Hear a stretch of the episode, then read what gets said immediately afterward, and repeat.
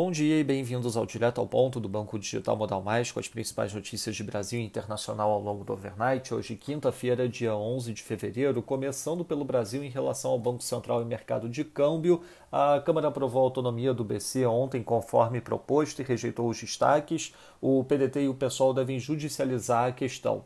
O projeto estabelece mandatos fixos e não coincidentes para os dirigentes da instituição. A proposta também define como objetivo fundamental do Banco Central assegurar a estabilidade de preços, mas fixa como objetivo secundário fomentar o pleno emprego.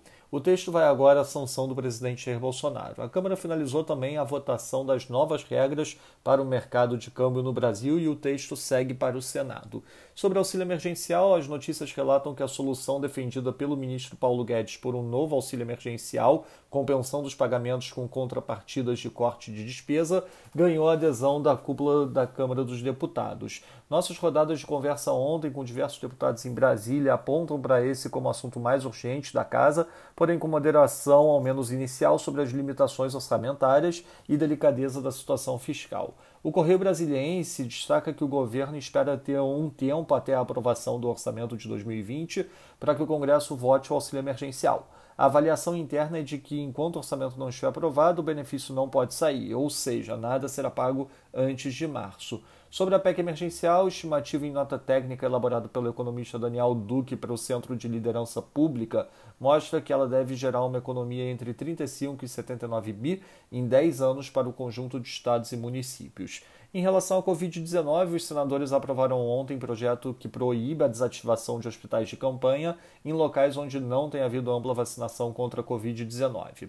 Já Arthur Lira disse ontem que não acredita que o presidente Jair Bolsonaro vá vetar o prazo de cinco dias imposto pelo Congresso para que a Anvisa aprove o uso emergencial de vacinas contra a Covid. Passando para o setor internacional, nos Estados Unidos, em ligação telefônica com o presidente Xi da China, o Biden relatou preocupação com práticas de comércio desleais praticadas pela China. Em um tweet posterior, o Biden afirmou também que trabalhará com a China quando for do interesse do povo americano.